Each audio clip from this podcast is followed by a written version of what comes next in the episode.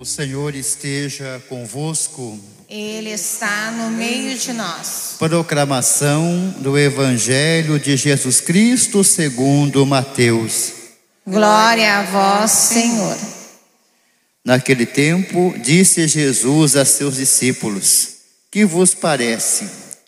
Se um homem tem cem ovelhas e uma delas se perde, não deixa ele as noventa e nove nas montanhas para procurar aquela que se perdeu? Em verdade vos digo: se ele a encontrar, ficará mais feliz com ela do que com as noventa e nove que não se perderam. Do mesmo modo, o Pai que está nos céus não deseja que se perca nenhum desses pequeninos. Palavra da salvação. Glória a vós, Senhor. Queridos irmãos e irmãs, a liturgia nos convida, nessa semana do advento, a liturgia nos convida a uma vida nova, a preparar o caminho do Senhor, a preparar o caminho que leva ao Cristo, a Deus. Preparar o nosso coração, como a gente já falou no final de semana, com o mesmo zelo e carinho que Maria preparou aquela manjedoura. Então, preparar os nossos corações, endireitar os caminhos, sair do erro. E a liturgia na primeira leitura nos fala, nos mostra como as coisas são precárias. Tudo, humanamente falando, é feno, é palha. Tudo acaba, só Deus não. Então mostra a fragilidade das coisas. E mostra também que devemos buscar aquilo que é duradouro, que é Cristo, que é Deus em nossa vida. E aí a leitura vai nos falando e nos fala de uma grande alegria, de um Deus que nos ama, como um pastor, que cuida de nós, que nos protege, mesmo quando nós erramos, mesmo quando nós desviamos de nosso caminho. Ele é aquele que vai nos procurar e se alegra quando nos acha. Se alegra pela nossa conversão, se alegra pela mudança de nossa vida, pela segurança e salvação de nossas vidas. Então, Ele é o bom pastor. E nós também devemos aprender, através dessa liturgia de hoje, também a pastorear, ajudar o outro também que se perdeu evangelizar os outros, endireitar nossos caminhos, ajudar o outro também a endireitar os seus caminhos, o caminho para Deus. Então a liturgia nos convida justamente a isso, a um novo caminho, uma nova, um novo caminhar para Deus. Que é a liturgia do advento, desse Cristo que vem, que está se aproximando. É nessa alegria, queridos irmãos, que nós somos convidados a viver e compreender que tudo nessa vida é passageiro. Não devemos nos apegar. Tudo é feno, tudo é palha, tudo se acaba. Como a flor, que é bonita, mas depois vai secar. Então tudo é passageiro, rápido demais. Então devemos nos apegar às coisas eternas, às coisas em Deus. Falando hoje, né, hoje celebramos também dia de São Nicolau, um santo do século III, muito antigo, né? Mas um dos santos mais populares, apesar que aqui nós não conhecemos ele tanto pelo nome São Nicolau, pelos seus milagres, mas ele era um santo extraordinário da sua época. E tinha muitos santos que eram devotos, né? São Tomás de Aquino era um deles que era muito devoto de São Nicolau. Uma vez ele falou justamente o que está na primeira leitura. São Tomás de Aquino, no final da sua vida, ele celebrava praticamente uma dessas últimas missas, a missa nesse dia, dia 6 de dezembro, dia de São Nicolau. E aí ele teve uma visão. E São Tomás não revelou qual era essa visão. Mas ele falou que era algo tão maravilhoso que tudo que ele tinha escrito e visto na sua vida era palha, era nada perante aquela maravilha que ele experimentou naquela missa, na presença de Deus. Ele falou que é algo extraordinário. Lembra bem aquela passagem que Jesus na sinagoga, quando curou a mão daquele homem, fala que Jesus falava com autoridade, mas ninguém diz o que ele falava. Tão belo era, mas ninguém contou, mas era algo extraordinário. E assim também São Tomás fala disso, que ele era grande devoto de São Nicolau, e nessa missa de São Nicolau, ele teve uma grande visão. Algo marcante para esse momento final da sua vida. Então, a liturgia hoje, como muitos santos durante a história eram devotos de São Nicolau, São Nicolau nasceu em Patara, né, na Ásia Menor, que agora é Turquia, e ele era de uma família rica, mas seus pais morreram quando ele era criança. E ele foi educado por um tio que também era bispo, chamado Nicolau também. E ele foi educado dentro da fé. E desde pequeno, desde criança, ele sempre, mesmo criança, pequenininha, ele já observava os costumes. Fazia jejum na quarta e na sexta-feira de carne. Então ele sempre seguia todos os preceitos. E cresceu nesses preceitos de Deus. E quando se tornou jovem, se tornou sacerdote. E depois saiu um estudo por Jerusalém. Quando ele volta de Jerusalém, o bispo de Mira tinha morrido. E ele foi aclamado bispo, ele aceitou. Mas desde a vida de sacerdote, ele sempre viveu a caridade. Ele tinha uma grande herança, uma grande fortuna, e ele compartilhou essa fortuna com os pobres, com aqueles que necessitavam. Ele era uma pessoa muito caridosa, amorosa e sempre ajudava muita gente. Por isso foi surgindo durante o tempo muitas lendas, muitas lendas sobre São Nicolau. Há muitas lendas até hoje, né? E uma delas que a gente conhece tanto, né, é a do Papai Noel. Porque São Nicolau é Santa Claus, né? Que é, na realidade, a palavra Santa Claus significa São Nicolau mesmo. E no Brasil conhecido como Papai Noel, em Portugal Pai Natal, né? Em cada lugar tem um nome diferente. Mas aí surgem as lendas dentro da história de São Nicolau. Os santos mais antigos da igreja sempre tem muitas lendas no meio, né?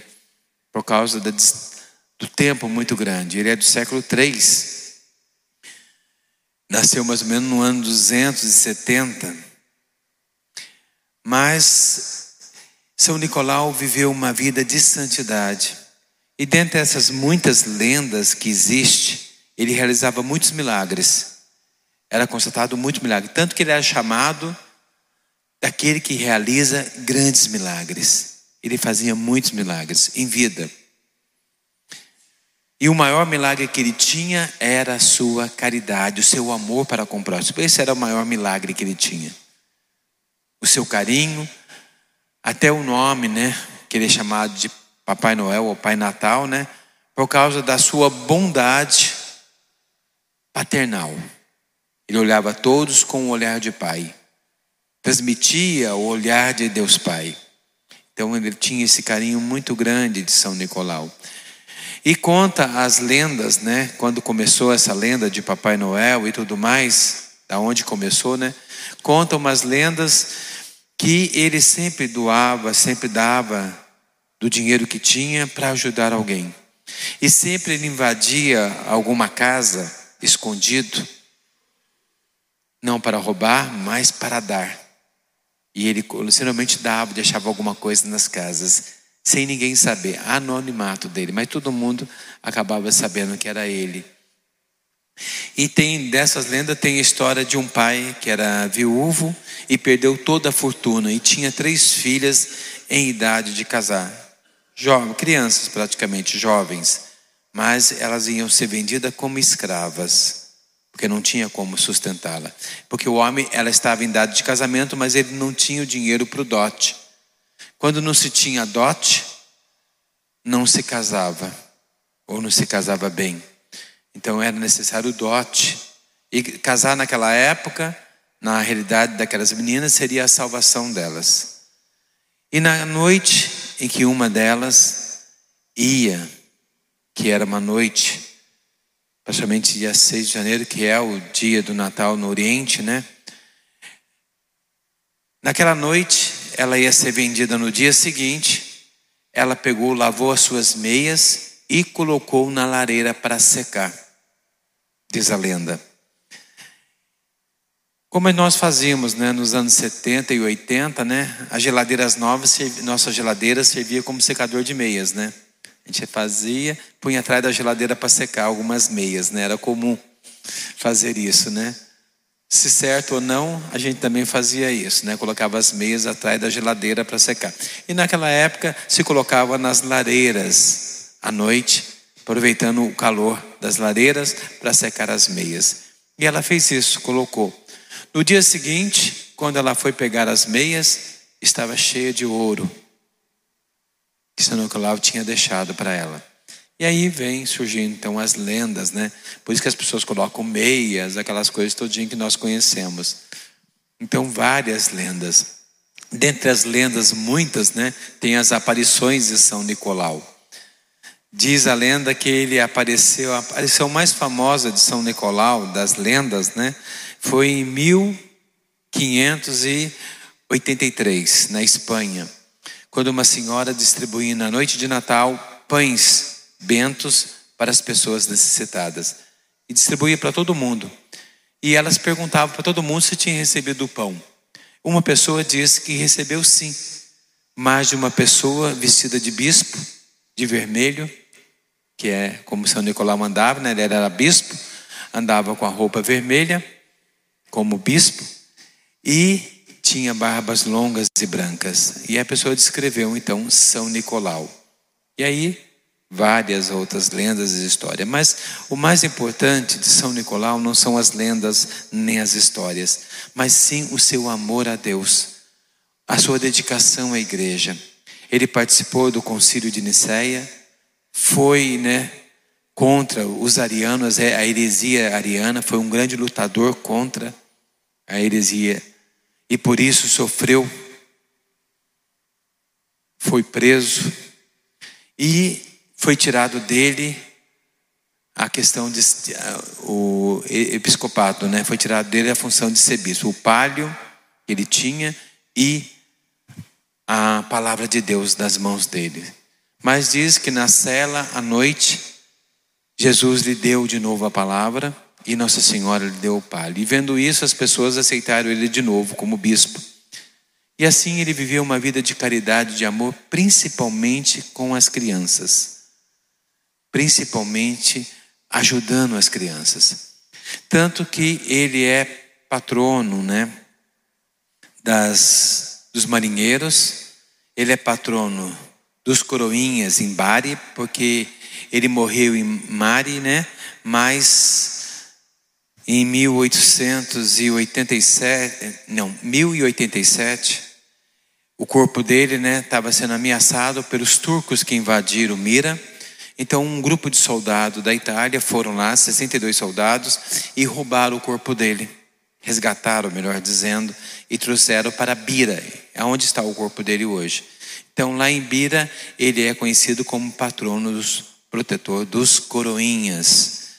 E ele também é patrão da é, padroeiro da Rússia, da Noruega, padroeiro também de Amsterdã. E ele é padroeiro de muitas coisas, né? De muitas pessoas, muitos devotos. Então, São Nicolau, queridos irmãos, é um grande santo da igreja, que muitos de nós nem conhecemos. Conhecemos só algumas lendas. E ele era bispo, por isso é vermelho. Depois, o que nós conhecemos hoje, infelizmente, é só a versão comercial, que é o nosso Papai Noel que a gente vê por aí, né? Aquela ali é uma versão só comercial, não é a versão de que seria realmente São Nicolau. Ele era bispo, um grande bispo, um grande santo da igreja. E muitos santos da igreja eram devotos de São Nicolau. Então a igreja hoje vem lembrar essa memória desse grande santo. E que nós possamos, nesse dia de hoje, pedir a São Nicolau também um presente. Ele que deu tantos presentes, o maior de todos os presentes.